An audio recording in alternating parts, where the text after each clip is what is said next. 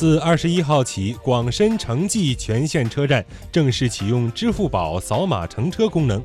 乘坐广深城际动车的乘客注册之后，可以直接扫码乘车，无需再排队购票取票。根据介绍，乘客需要先在支付宝上进行实名认证、人证比对等注册操作。成功注册之后，就可以生成支付宝账户乘车码，实现扫码乘车。乘车码限单人使用，旅客进站乘车出站视为完成一次全程旅行，有效期为三个小时。